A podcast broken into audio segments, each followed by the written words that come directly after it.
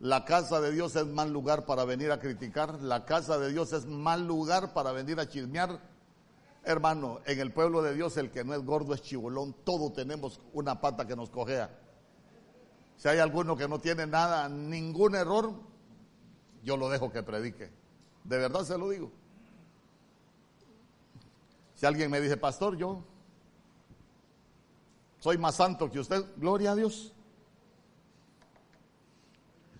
Pero la Biblia dice, cuando fueres a la casa de Dios, guarda tu pie. Y acércate más para oír. Dígale al que tiene al lado, aquí venimos a oír. Acércate más para oír que para ofrecer el sacrificio de los necios, porque no saben que hacen mal. Verso 2. No te desprisa con tu boca, ni tu corazón se apresure a proferir palabra delante de Dios, porque Dios está en el cielo y tú sobre la tierra. Por tanto, sean pocas tus palabras. O, sea que aquí uno se ve, mire, aquí uno se ve más bonito con la boca cerrada y con los oídos abiertos. Dijo, dijo el pastor Julio Herrera, allá de Guatemala, la mascarilla yo creo que viene de parte de Dios, dijo, porque nos tapa la boca y nos hace grandes las orejas. Dijo nos las estira. Entonces, mire, sean pocas tus palabras. Y hermano, y si dice, sean pocas tus palabras, o sea, aquí no venimos a hablar, venimos a escuchar. Y, fíjese que esa palabra, esa palabra cuando dice acércate más para oír, esa palabra oír es una palabra que en el hebreo se escribe shama. Y shama es oír con inteligencia, es oír para obedecer. Es oír con, con entendimiento, no es, no es eh, hermano, oír de cualquier manera. Dice que es oír, pero prestando atención. Dígale al que tiene al lado, hay que prestar atención. No, pero dígaselo bien, hay que prestar atención. Y fíjese que de esa, de esa palabra Shammah es donde viene el nombre Simón, se lo adelanto porque vamos a hablar algunas cosas de, de Pedro y, y, vamos a ver algunas cosas ahí de Simón. Entonces fíjese que acércate más para oír, en, en la traducción del lenguaje actual dice, presta atención, cuando vayas a la casa del Señor, presta atención a lo que ahí se enseña. Y, y me gustaba mucho la versión Kadosh porque dice, cuando vayas a la casa del Señor, Recuerda que es mejor tu ofrenda de escuchar que ofrendar sacrificio de necios. Oiga bien, es mejor la ofrenda de escuchar que ofrecer ofrenda de, de necios. Fíjese que a veces como uno va teniendo sus experiencias, una vez me invitaron a, a enseñar a un lugar algunas cosas de Deuteronomio capítulo 32, verso 11. Eh, ¿Alguien se recuerda que dice Deuteronomio capítulo 32, verso 11? Como el águila, ¿se recuerda? Como el águila que excita su unidad y que revuela sobre sus polluelos. Entonces, comenzando a leer el verso estaba yo, cuando se paró una hermana de las que supuestamente yo le iba a predicar y me dijo, sí, el águila, el nido lo hace de espinas, lo cubre, y, y empezó a, a, predicar, hermano. Y el que iba a predicar era yo. Entonces la dejé que terminara, la dejé que terminara, le digo yo, mire, lo que usted acaba de decir, eh, todo el mundo lo sabe porque es lo que está en internet, le dije. Ahora, si usted me lo permite, yo voy a tratar de com compartirle algunas cosas. Pero eso es, eso es lo que nosotros tenemos que aprender de Deuteronomio capítulo 32, verso 11. No, le digo. Según los, según los, los maestros hebreos, cada verso tiene por lo menos 70 ángulos diferentes para poderlo enseñar, para que usted sepa. O sea que de un verso podemos sacar 70 enseñanzas, sí, si el Señor le da toda la revelación. Sí, entonces, entonces vine yo hoy y le dije, va, que y, guárdelo, guárdelo. ¿Cuántos somos padres? Como ya, ya le dije que la hermana empezó a predicar del nido, entonces yo le dije no. Como el águila excita su, su unidad, le digo, la palabra excitar dice que es motivar, la palabra excitar es, es que los hijos tengan visión. Y empecé yo a, a enseñar todo lo que, lo que, lo que el Señor me había regalado, hermano, y, y al final me dijo, qué barbaridad, yo pensé que solo eso era lo del águila, lo del nido. Entonces, entonces mire, porque a veces, a veces, cuando alguien, cuando alguien sabe, escuche bien, cuando alguien sabe su, su par de cositas, a veces nos cuesta más enseñar. No, no nos cuesta más enseñar, nos cuesta más aprender, perdón. Mire, a veces cuando, cuando alguien se para acá, yo le aseguro que más de alguno ha dicho, eh, hermano, va a predicar el hermano Luis Rueda, yo le aseguro que alguno puede haber dicho, yo sé más que el hermano Luis. Pero le quiero dejar un consejo, cuando alguien vaya a predicar en la casa del Señor, acerquémonos más para oír. Amén.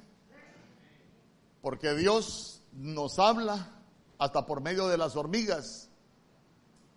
¿O no lo ha leído usted? Aprendan de las hormigas.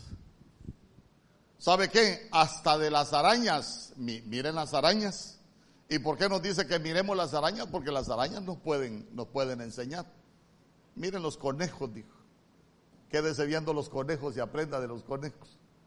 Pero ¿a dónde lo quiero llevar? Cuando nosotros venimos a la casa del Señor, venimos a, aprender. Venimos a prestar atención lo que ahí se enseña porque nosotros necesitamos aprender, hermano, pero a oír para obedecer. Necesitamos obedecer al pastor, no, nosotros necesitamos aprender obedecer al Señor. Entonces, fíjese que hay tantas cosas que, a veces uno dice que, que de pronto nos vamos a dar cuenta que sin obediencia de poco nos van a servir. Por ejemplo, la Biblia dice que nuestro Señor Jesús vino a ser fuente de eterna salvación para quién? ¿Para quién? Para los que obedecen. No dice que para los que van a la iglesia. Nuestro Señor Jesús vino a ser fuente de eterna salvación para los que obedecen, eh, pastor, entonces puede, puede ser que alguien va a la iglesia pero no obedece la palabra del Señor, se va a perder. Pues yo solo le digo, Él es fuente de salvación para el que obedece. Es más, es más, nuestro Señor Jesús por lo que padeció, ¿qué aprendió por lo que padeció? Es que a veces como uno es medio burro, no lo digo por usted, lo digo por mí. A veces como uno es medio burro, lo tienen que matricular en la escuela del dolor, empezar a padecer para aprender a obedecer.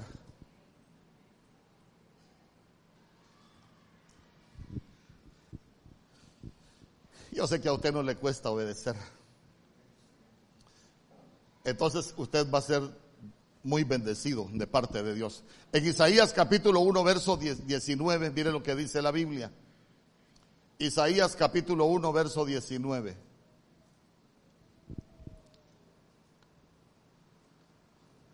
Si queréis y obedecéis, comeréis de lo mejor de la tierra. Yo le pregunto, y si nosotros, mire, mire que ahí no dice el Señor, si yo quiero, no es, si usted quiere, si yo quiero si usted obedece y yo obedezco, vamos a comer de lo mejor de la tierra. Yo le pregunto, ¿y si no queremos? ¿Y si no obedecemos? Si no queréis y no obedecéis, pues te fregaréis. Ese es la, el primer capítulo de Mario 1, verso 19. Si no queréis y no obedecéis, pues te fregaréis. A nuestro Señor Jesús, por la obediencia, le dieron un nombre que es sobre todo nombre en el reino. Diga conmigo la obediencia. Ay, hermano, mire, la obediencia al Señor nos va a llevar. Es que mire, si nosotros aprendemos a obedecer la palabra del Señor, digo yo, cuando nosotros aprendemos a obedecer la, palabra del Señor, nosotros vamos a vivir en unidad. No hay que enseñar obediencia a ningún hombre, no hay que enseñar obediencia a ninguna autoridad. Hermanos, si es que si el cristiano no aprende a obedecer al Señor, ¿cómo le va a obedecer a un pastor? Si el cristiano no aprende a obedecer al Señor, ¿cómo le va a obedecer a un diácono? ¿Cómo le va a obedecer a un anciano?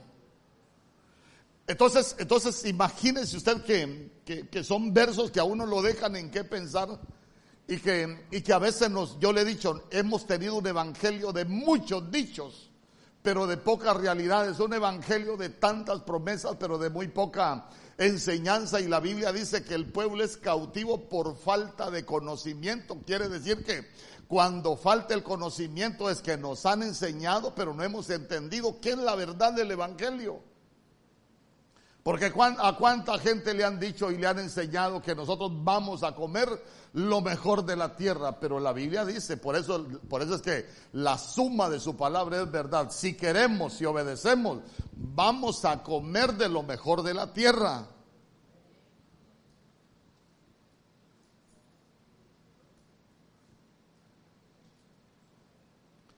Fíjese que cuando la Biblia habla de Abraham, por ejemplo, Abraham el padre de la fe, y sabe que es lo más tremendo, a Abraham en un principio le costó obedecer al Señor. ¿Por qué? Porque se recuerda desde que el Señor lo llama en Génesis capítulo 12, eh, sal de tu tierra, de entre tus parientes, a la tierra que yo te mostraré, haré de ti una nación grande y te voy a bendecir. En tus simientes serán benditas todas las naciones de la tierra. Y cuando él sale de Arán, dice que Lot se fue con él. Pero si el Señor le dijo, sal de tu tierra, de entre tus parientes y de la casa de su padre, ¿y por qué se fue Lot con él? Yo le hubiera dicho, mira, el Señor me está llamando a mí, ahí quédate, Lot. No tenés que irte conmigo. Pero se lo llevó. Y empezó a vivir una vida. Empezó a vivir una vida, hermano, tremenda. ¿Sabe por qué? Porque Dios le hablaba pero no obedecía la voz de Dios. Eh, ¿Se recuerda usted que Dios le había dicho que le iba a dar descendencia? Y a veces los cristianos cuando no hemos aprendido a oír para obedecer, a veces le queremos ayudar a Dios. ¿Por qué le digo que le queremos ayudar a Dios? Porque viene Sara, Dios te, mira, Dios te prometió descendencia, sí, pero yo ya soy vieja y ¿sabes qué? Aparte de eso, soy estéril. Y otra cosa más, ya me cesó la costumbre de las mujeres. Ahí está Agar. ¿Sabes qué? Metete con Agar para que tengas descendencia. Pero Dios le había dicho que le iba a dar descendencia. Le voy a dar un consejo. Como nosotros venimos a, oír para aprender, ¿verdad? Y a oír para obedecer la voz de Dios. Si Dios le hizo una promesa, no ayude a Dios. Si Dios lo prometió, Dios se lo va a cumplir. ¿Sabe por qué muchas veces no se nos cumplen las promesas y más bien nos metemos a problemas? Porque nosotros le queremos ayudar a Dios. ¿Por qué le digo que, nos metemos en problemas? Porque cuando nace Isaac, usted se recuerda lo que le hacía Ismael. La Biblia dice que se burlaba, pero cuando usted busca la palabra eh, burlarse, se va a dar cuenta que tiene implicaciones terribles a las cuales no me voy a, no me voy a meter. Hermano, pero, pero nosotros necesitamos, mire, cuando Dios nos habla, si Dios lo dijo, Dios lo va a hacer. Nosotros solo necesitamos aprender a hacer como Dios dice. Es que Dios tiene sus métodos. Y los métodos de Dios no son los mismos métodos del hombre.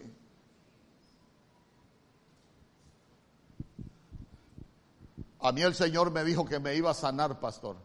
No me voy a tomar ni una pastilla porque Dios dijo que Él me iba a sanar. Salgamos de la ignorancia si el Señor dijo que Él dejó sanidad y Él dejó medicina. ¿Por qué? Porque ah, se recuerda de Ezequías, por ejemplo.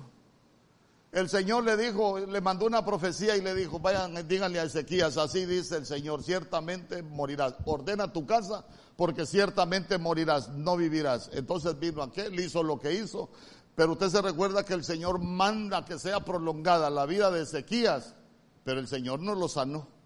Le, le mandó decir que se pusiera un emplasto de higos Ya conmigo, Dios tiene sus métodos. Pero nosotros necesitamos aprender.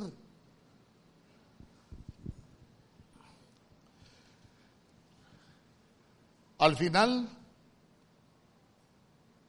nosotros vemos a,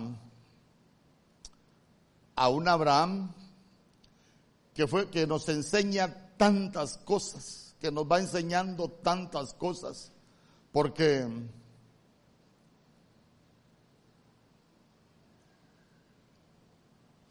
empezó a vivir una vida escuchando la voz de los hombres, empezó a vivir una vida tomando sus propias decisiones,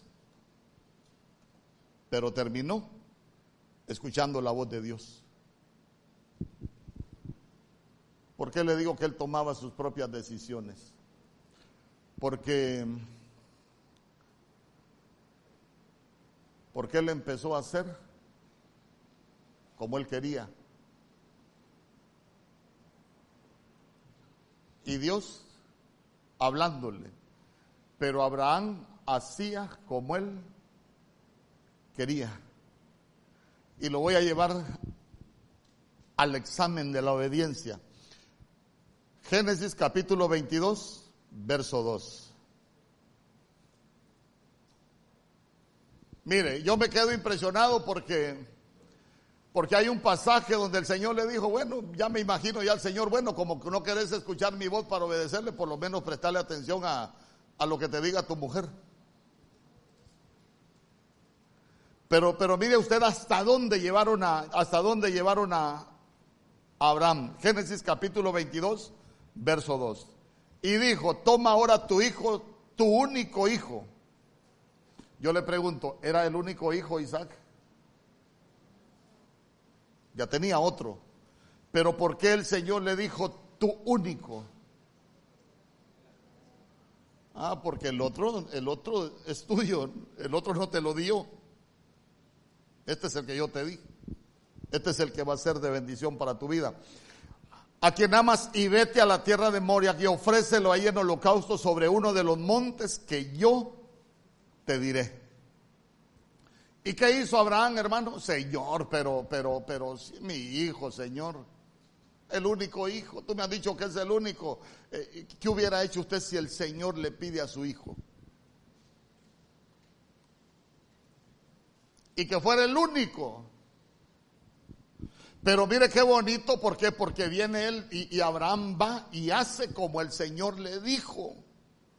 Hermano, ya se recuerda que Isaac cuando iban camino, cuando, cuando voy a empezar con los criados, cuando dejó los criados abajo, eh, le dijo a los criados, miren, ustedes quédense aquí. Yo, yo. Ahí se puso delante él yo, diga, diga, digamos los padres de familia, yo. Sí, los cabezas de familia somos los que necesitamos comenzar a aprender a obedecer cuando Dios habla para que nuestros hijos sean bendecidos. Hermano, entonces, entonces imagínense, yo y el muchacho subiremos, iremos, subiremos, adoraremos y volveremos. Pero él iba a matar a su hijo, porque era lo que el Señor le había dicho. Y usted conoce bien lo que la Biblia nos enseña, lo ata al altar y, mire la obediencia de Isaac porque lo sabe que lo están atando a un altar. En el altar lo que se hacían era sacrificios, pero el hijo era obediente. El hijo, diga conmigo, el hijo era obediente. Cuando él iba a matar a su hijo, se recuerda lo que le dijo el Señor. Abraham, no lo hagas.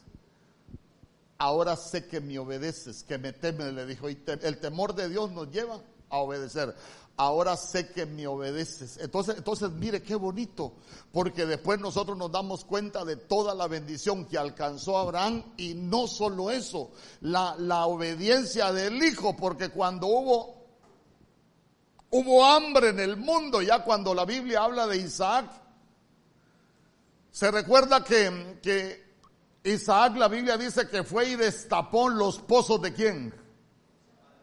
Fue y destapó los pozos del Padre. Quiere decir que cuando los padres aprendemos a ser obedientes a la palabra del Señor, a vivir de acuerdo a la voluntad de Dios espiritualmente, nosotros vamos a estar abriendo pozos de bendición para nuestras generaciones futuras, que cuando venga la crisis, hermano, nuestros hijos únicamente van a tener que abrir esos pozos para tener la bendición. ¿Sabe por qué? Porque quienes los abrimos fuimos nosotros. Los que trabajamos en la obediencia a Dios fuimos nosotros, pero esa bendición va a alcanzar a nuestros hijos. Por eso usted se va a dar cuenta que iba a haber hambre en la tierra y el Señor le dijo, ¿sabes qué, Isaac? No desciendas a Egipto quédate ahí en la tierra que yo te diré. Hermano, y dice la Biblia que, que Isaac sembró en el desierto y cosechó al ciento por uno. ¿Y qué decía la gente que lo miraba? Este ahora es el bendito de Jehová. Hermano, cuando nosotros aprendemos a obedecer al Señor, aún en los tiempos de crisis vamos a ser bendecidos. Aún lo que emprendamos, oiga bien, dice que Él sembraba en el desierto, ¿sabe qué? Aún lo que nosotros emprendamos en tiempos de crisis, Dios lo va a hacer prosperar porque nosotros cavamos con la obediencia pozos de bendición para nuestras familias. Y yo le pregunto, ¿usted qué pozos está cavando? Porque hay pozos que no tienen agua y lo único que tienen es lodo. Y entonces quiere decir que muchas veces con la desobediencia lo que cavamos son pozos que se les acabe el agua y únicamente estamos ensuciando las generaciones.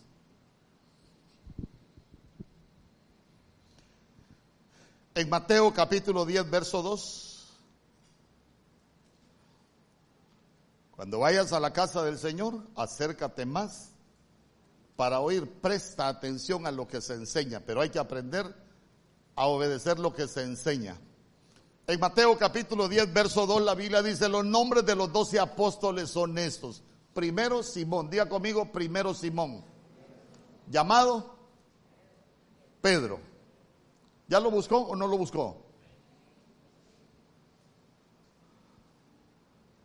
Sí. Mateo capítulo 10, verso 2. Si me lo ponen, por favor. Eh, yo sé que lo meto al lío, ¿sabes? Hay cosas que que me fluyen cuando me paro acá. Entonces no las puedo dejar de enseñar. Los nombres de los doce apóstoles son estos. Solo procuren que no sea cuando el Señor, después de que el Señor venga. Dice, primero, diga conmigo Simón. Simón significa oír para obedecer. Llamado Pedro. Pedro. Hasta ahí voy a, hasta ahí voy a leer. El primero, Simón llamado Pedro. Diga Simón llamado Pedro. Usted es Simón llamado Pedro. Porque Simón es el, oficio, eh, yo le he dicho, nombre es oficio, es fama, es lo que Dios tiene para nosotros. Pero vea usted que, que, a él también le llamaban Pedro, porque él dijo, de la verdad tú eres Pedro y sobre esta roca edificaré mi iglesia. No es como la, la Biblia, la, la, iglesia imperial enseña, tampoco, no, no, no es así. Pero tampoco me voy a meter a ese lío. Pero quiero que note, quiero que note que nosotros los que estamos en la casa del Señor somos Simón. Día conmigo, yo soy Simón. Pero usted también es Pedro. Todos tenemos algo de Simón y todos tenemos algo de Pedro. Todos tenemos algo de Jacob y todos tenemos algo de Israel. Porque quiero, quiero enseñarle algunas cosas con, con, con, con Simón porque a él también lo llamaban Pedro. En Juan capítulo 13, verso 4. Juan capítulo 13, verso 4. vamos a leer hasta el verso 9.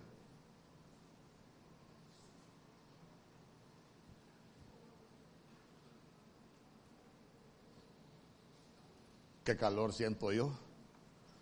¿Será el calor de los cincuenta y tantos años?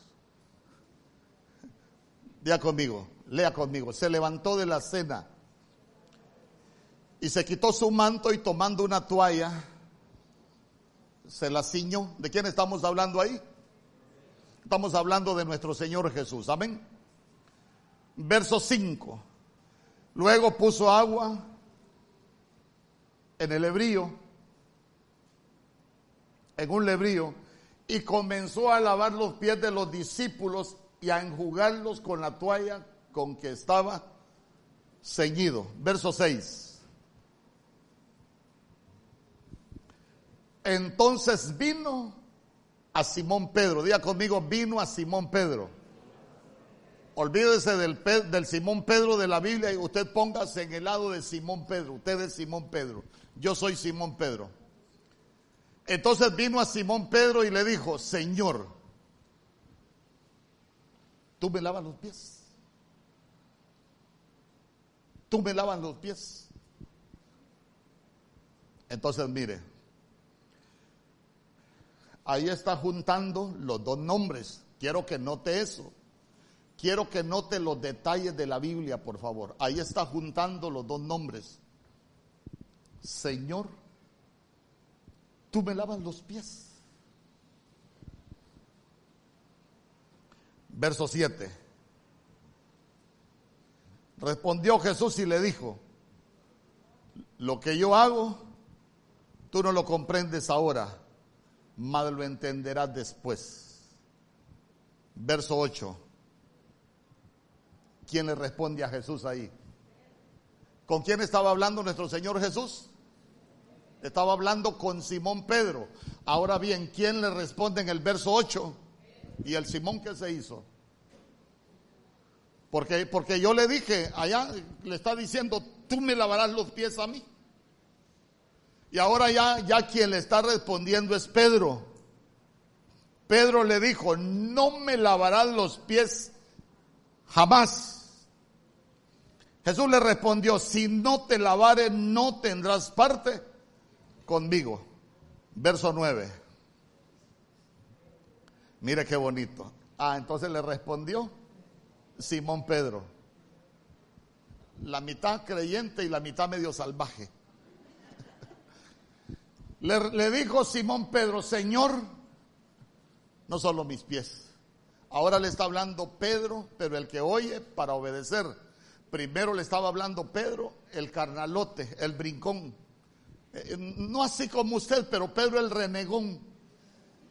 Pedro el que a veces no quiere obedecer la voz de Jesús. Eh, no así como usted, porque usted es lindo en obediencia con el Señor. Pero le dijo, le dijo Simón Pedro, Señor, no solo mis pies, sino también las manos y la cabeza. Entonces, entonces note que, se lo repito, todos tenemos algo de Pedro y todos tenemos algo de Simón, porque a veces, muchas veces queremos hacer las cosas como, como Pedro, pero nosotros deberíamos aprender a hacerlas como Simón Pedro, el que oye para obedecer. Amén. Fíjese que yo cuando aprendí estas cosas, yo me llamo Mario Alberto.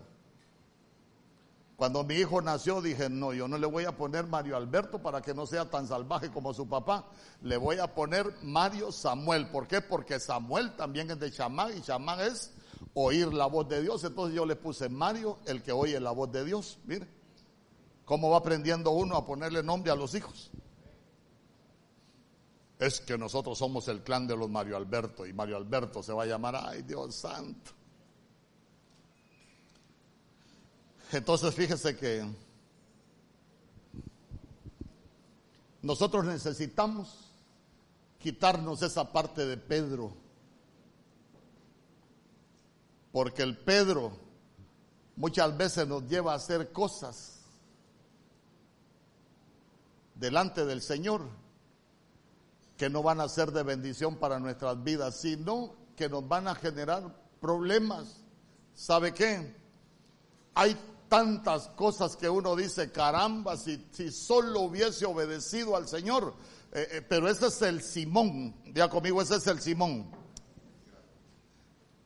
Pero nosotros a quien con quien debemos de tener cuidado, escuche bien, es con el Pedro que llevamos dentro. ¿Sabe por qué? porque ese Pedro, le voy a mencionar algunas cosas. Por ejemplo, búsquese ahí en su Biblia Mateo capítulo 16, verso 22. Mateo capítulo 16, verso 22.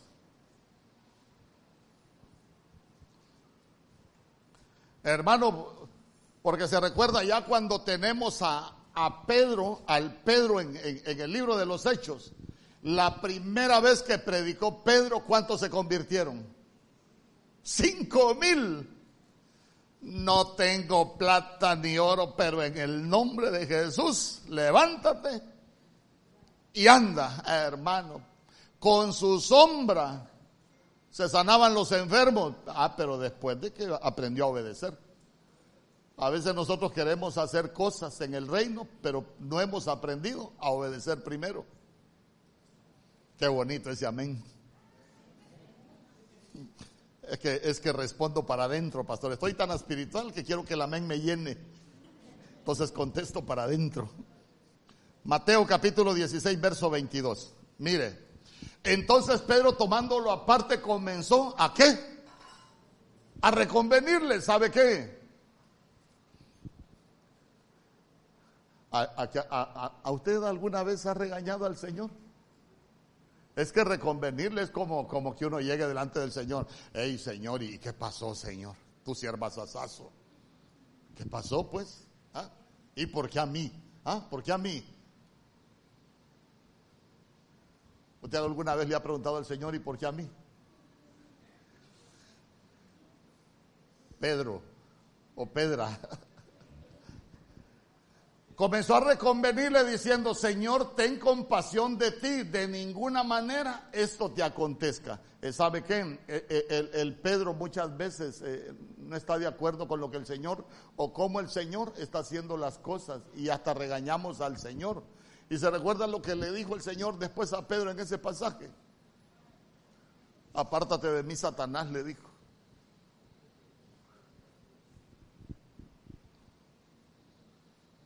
Mire, de lo que le pasa en su vida, no reniegue. Hay pastores, pero es que viera cuántos problemas tengo. Eh, ¿No será que te pusieron en la zaranda para que aprendas a obedecer? Ay, pastor, pero es que vieras, apenas salgo de una, caigo en otra, voy saliendo de esta y caigo en otra. A veces estoy en dos, pastor. Eh, ¿No será que, que, te están zarandeando para, para aprender a obedecer? Por lo que Dios va a hacer con tu vida más adelante.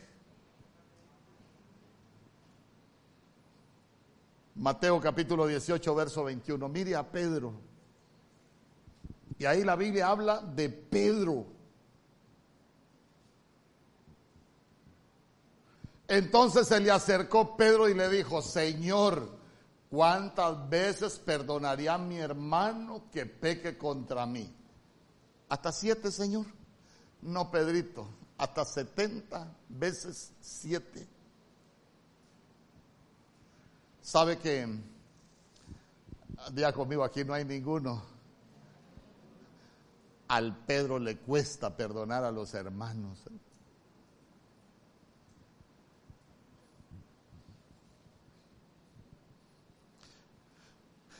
El Pedro es aquel que anda lista a la espada pero no para perdonar, sino que para cortarle las orejas a los demás, para herir. Pedro. ¿Se recuerda cuando llegaron a capturar a nuestro Señor Jesús? Le cortó la oreja a Malco, lo hirió. Eh, los Pedros hieren a los demás. Pero nuestro Señor Jesús le dijo, no, Pedro, no es así, guarda la espada. Le dijo, ¿se recuerda? Entonces el Pedro guarda la espada porque no es hiriendo a los demás que nosotros vamos a ser bendecidos. Bendiciendo, vamos a ser bendecidos. Pero Pedro, a Pedro le cuesta perdonar. Y yo le pregunto, ¿usted tiene alguien con quien ponerse a cuenta de perdonarse?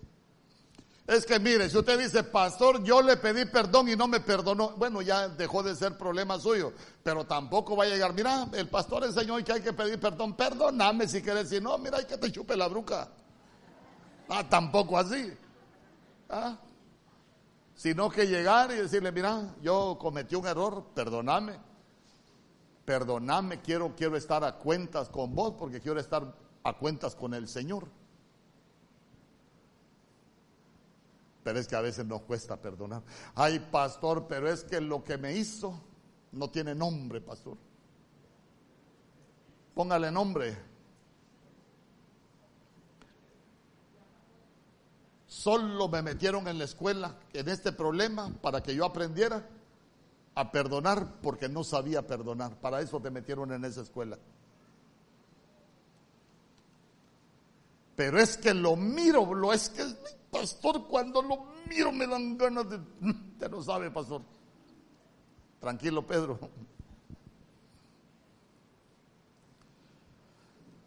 ¿Cuántas veces debo de perdonar? Al Pedro le cuesta perdonar. A Simón Pedro no. Fíjese que, fíjese que como, como mi cabeza es un mundo de ideas y, de, cosas que, que Dios me muestra. Imagínese usted que usted llegue al templo, mire a alguien allá, eh, hablar, de un, hablar de, un, de un paralítico es hablar de alguien que está tirado, es hablar de alguien que le cuesta levantarse, es hablar de alguien que no avanza. Como Pedro es fácil criticar, porque, porque imagínense cuando llegaron al templo de la hermosa, a saber por qué está tirado este ahí, pero Pedro solo lo vio y le dijo, lo que, no tengo plata ni oro. No es que no oraba, no, sí oraba. Lo que no tenía era oro, oro. No tengo plata ni oro, más lo que tengo te doy. Cuando ya nosotros hemos aprendido a obedecer, vamos a dar de lo que tenemos. de su desobediencia no le ande dando a nadie, hermano. Ni de sus berrinches tampoco, de eso no le ande dando a nadie. Mateo capítulo 19, verso 27. Mateo capítulo 19, verso 27. Entonces respondiendo, ahí está Pedro otra vez, le dijo, he aquí nosotros lo hemos dejado todo y te hemos seguido. Ajá, Señor, ¿y qué, tengo yo? ¿Qué me vas a dar? ¿Ah? Dejé la bailada, Señor. Tanto que me gustaba bachatear. ¿Ah? y, ya dejé todo, ya dejé todo. Y, ahora qué me vas a dar, Señor? Sabe que, sabe que los Pedros creen que la vida en el Evangelio es un trueque, que nosotros le vamos a dar cosas al Señor y, y el Señor obligatoriamente nos tiene que dar.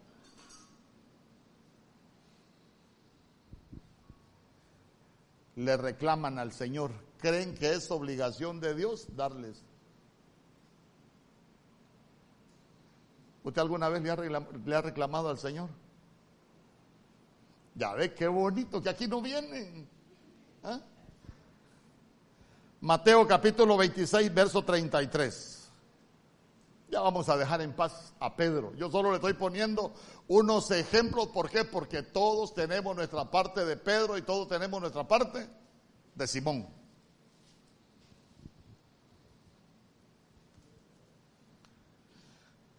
Mateo capítulo 26, verso 33. Respondiendo, Pedro le dijo, aunque todos se escandalicen de ti, yo nunca me escandalizaré.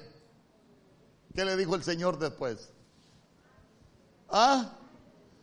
Ay, Pedro, antes de que el gallo cante, dos veces me habrás negado, tres.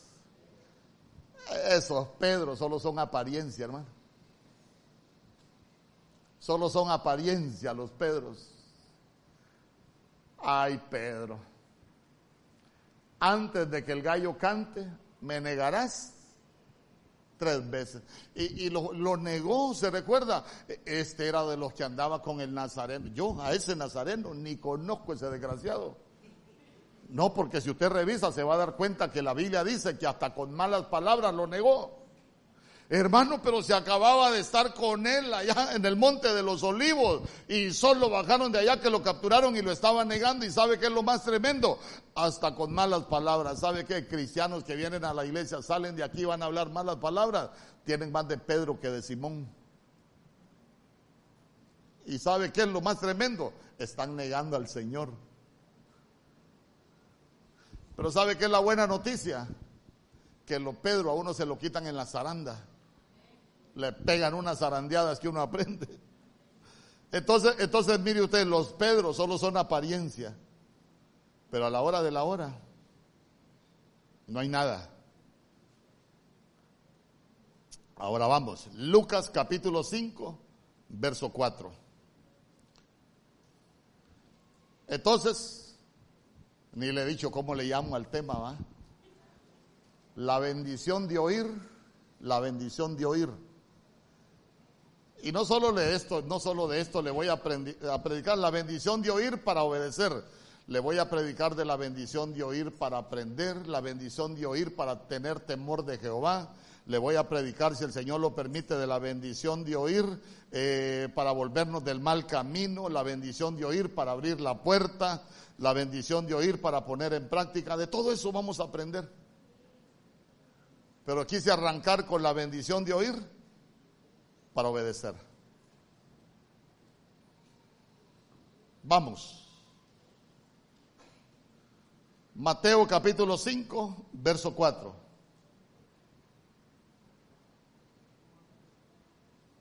Mejor póngame el verso, no me ponga el título. Búsquelo usted, ¿ya lo buscó? Márquelo allá en su Biblia. Cuando terminó de hablar, dijo a Simón, ¿quién está hablando ahí? Nuestro Señor Jesús. Pero, pero ya se dio cuenta a quién se está dirigiendo nuestro Señor Jesús.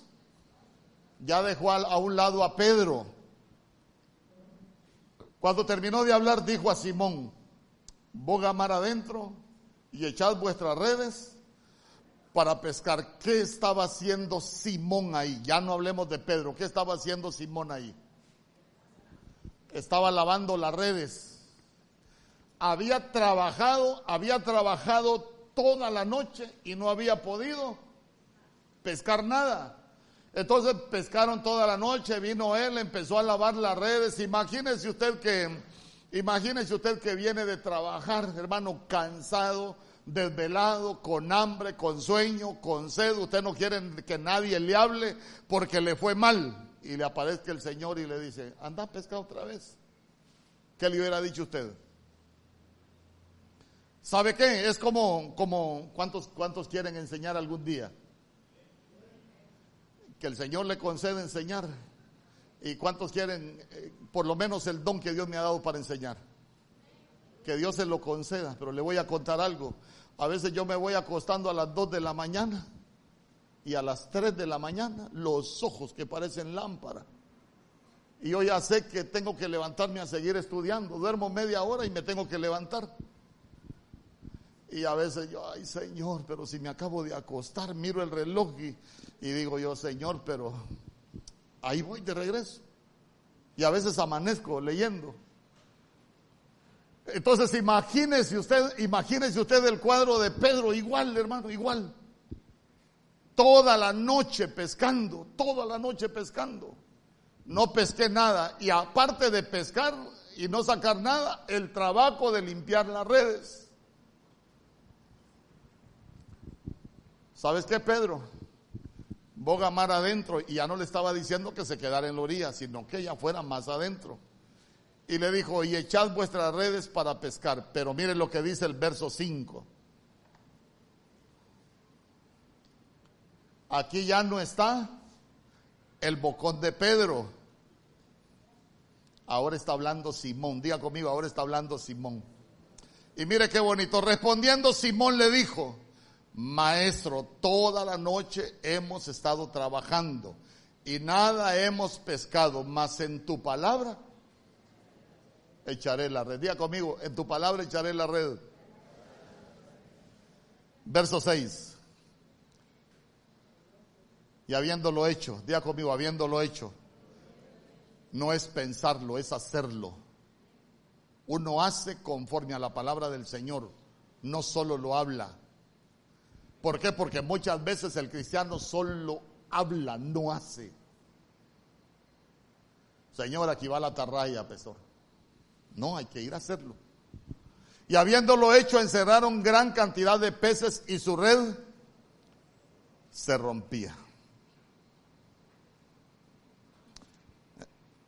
Luke, ahí en el verso 8, Lucas capítulo 5, verso 8, dice, al ver esto, Simón Pedro, ya no Pedro, al ver esto, Simón Pedro cayó a los pies de Jesús. Ya es Pedro, pero el que oye para obedecer. Cayó a los pies de Jesús diciendo, apártate de mí, Señor, pues soy hombre pecador. Pero ya está hablando Simón Pedro. Entonces, mire, Pedro trabajaba toda la noche, pero no pescaba nada. Sabe que hay dos, hay dos palabras en el hebreo para hablar de trabajar. Hay una palabra, en, perdón, en el griego, hay esa palabra que hay, toda la noche hemos estado trabajando, esa palabra trabajando es, es copiado, trabajar copiado. Y, y trabajar copiado es cuando uno ya se fatiga, cuando uno ya se siente cansado, ¿sabe qué? Cuando se trabaja duro, pero uno ve que no prospera. Eso lo que nos enseña es que muchas veces nosotros estamos haciendo las cosas, pero no las estamos haciendo en obediencia al Señor, sino que las estamos haciendo como nosotros queremos. ¿Se recuerda usted cuando nuestro Señor Jesús miraba, la, dice, mirad las aves del campo que ni siembran ni trabajan? Ah, pero bien, pero bien comían. Pero cuando habla de que no trabajan, esa palabra trabajar ya no es copiado, sino que es ergasomai. Y trabajar, eh, eh, ergasomai es cuando ya se nos quita la fatiga, cuando ya nosotros vivimos una vida diferente, cuando el trabajo, ah, eh, cuando el trabajo se nos vuelve, se nos vuelve un deleite Hermano, ¿sabe por qué? Porque como nos hemos vuelto obedientes al Señor, ya nosotros sabemos que la bendición ya no depende de nosotros, sino que toda la buena dádiva y todo perfecto sabemos que viene de parte de Dios. Y cuando somos obedientes al Señor, el Señor es quien nos bendice. Dice amén conmigo. Por esa palabra copiado es que sacaron aquel corito que dice, a mí me llaman el negrito del batey porque el trabajo lo hizo Dios como castigo, copiado. Día conmigo, en tu palabra, echaré la red. Hay que aprender a ser obedientes para que la vida no se nos vuelva una carga.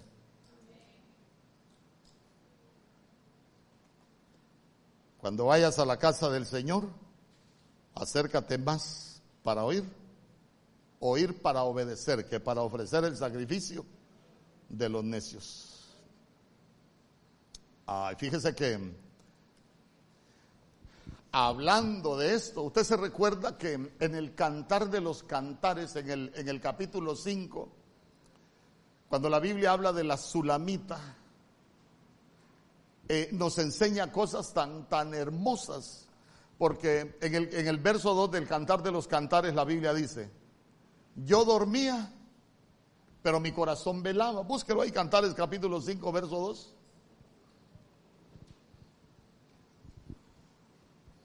Usted sabe que el amado es figura del Señor.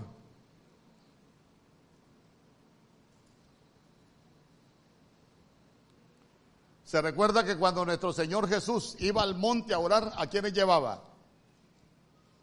¿A quiénes llevaba? El primero que él llamaba, ¿quién era? Pedro. Pero Pedro tenía un problema de comunión. Se recuerda que Pedro siempre se dormía.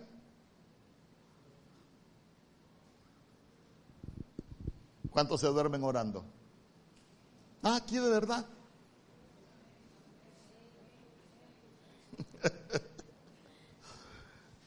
Señor, aquí estoy. Y ahí se va quedando dormido. Señor, me dormí. Y el siguiente día, aquel chorro de baba en la Biblia. Yo dormía, pero mi corazón velaba. Es la voz de mi amado que llama. Ábreme, hermana mía, amiga mía, paloma mía, perfecta mía, porque mi cabeza está llena de rocío. Verso 3.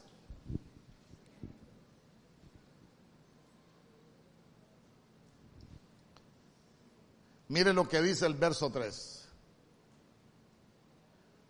me he desnudado de mi ropa, ¿cómo me he de vestir? He lavado mis pies, ¿cómo los he de ensuciar? Mire, a veces, a veces uno tiene problemas de comunión con el Señor. Imagínese, imagínese, ministrémonos y de todos modos, ¿a cuántos, cuántos han sentido que el Señor los despierta? Pero como usted está tan cómodo en su cama que usted dice, ay Señor, con este frío, volver a ponerme la ropa para ir a, orar, Señor. Ay, Señor, no. Estoy tan cómodo. ¿Cómo, Señor? ¿A cuánto los ha sacado de su comodidad el Señor?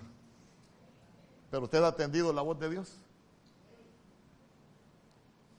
Mire, es que le quiero dar consejos espirituales.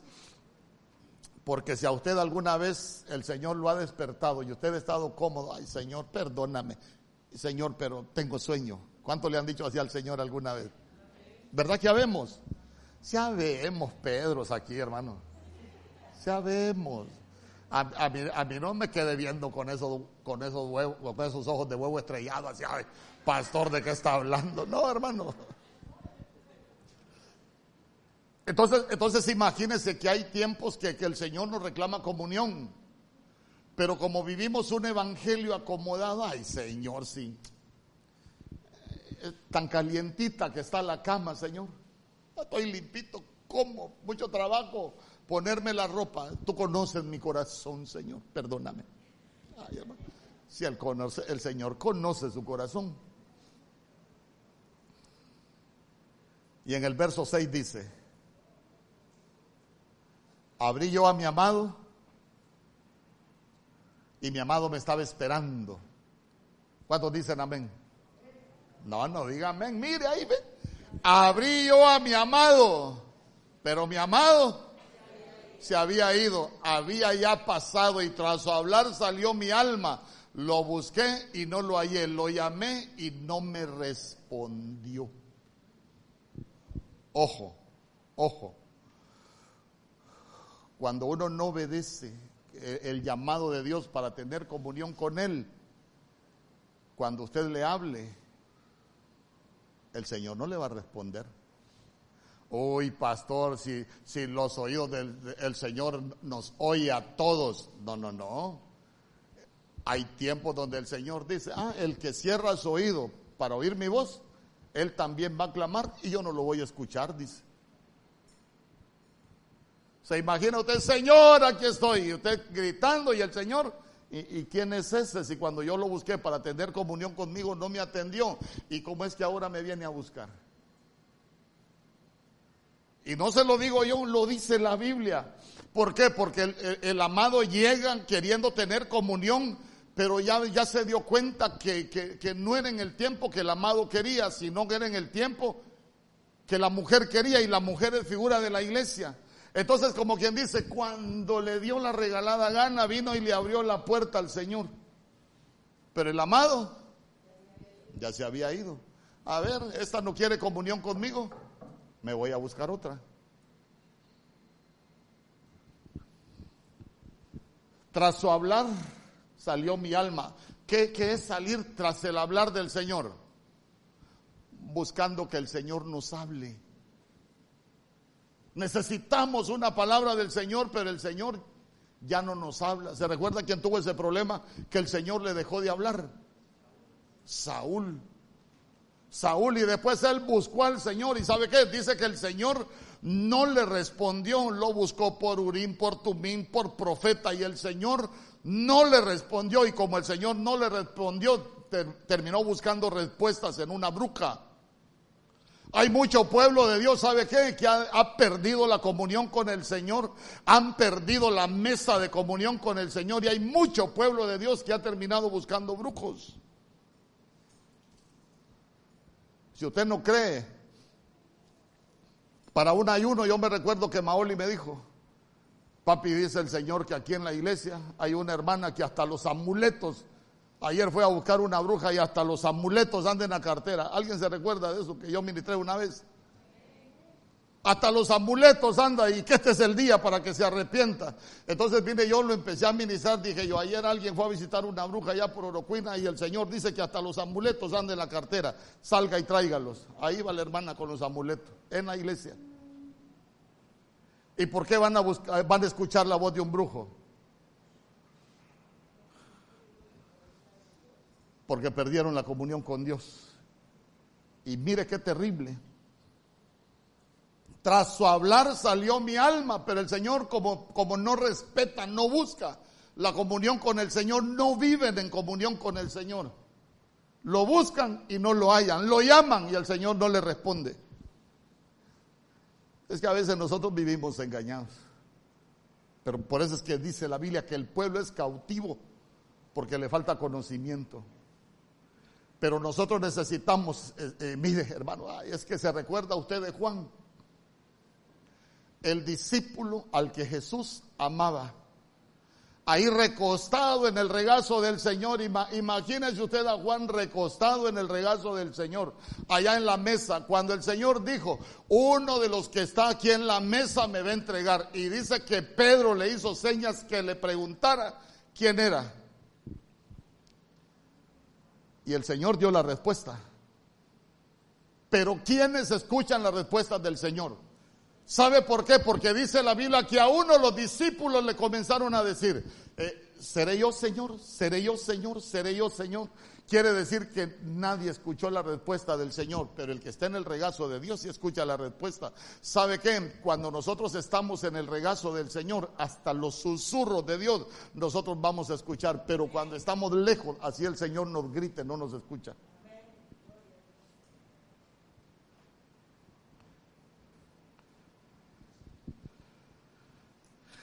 ¿Sabe qué es lo bonito de, lo que le estoy hablando? Que qué bonito es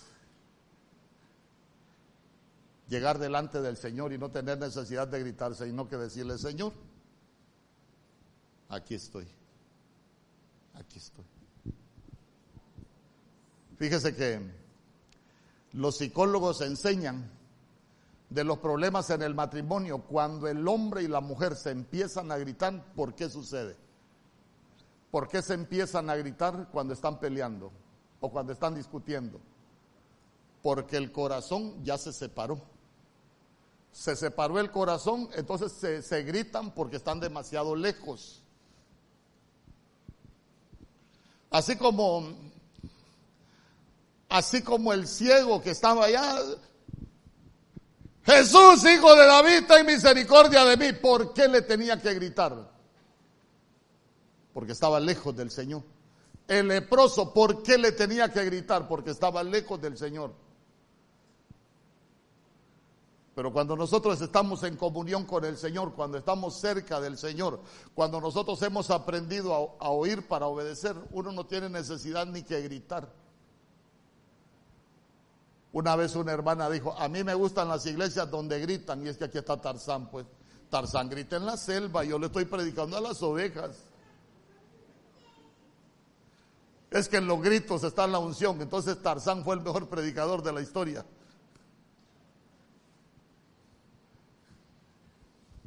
Lo que nos va a volver fuertes es que aprendamos a oír para obedecer, le grite o no le grite. Yo le puedo gritar y tengo buen galío para gritar. Pero mejor le enseño. Porque mire qué tremendo esta mujer. Llegó el amado no obedeció la voz para tener comunión. Mire hermano, mire hermano. El Señor nos habla para que tengamos comunión y usted está aquí porque el Señor quiere tener comunión con usted, pero no le abra la puerta de la comunión cuando usted quiera, sino cuando el Señor dice. Por eso es que al final terminamos queriendo escuchar la voz de Dios y no la escuchamos, buscando respuestas y no le encontramos. Yo quiero, yo aquí lo voy a dejar, no sé cuánto tiempo llevo, una hora ya, pensé que llevaba menos. Oír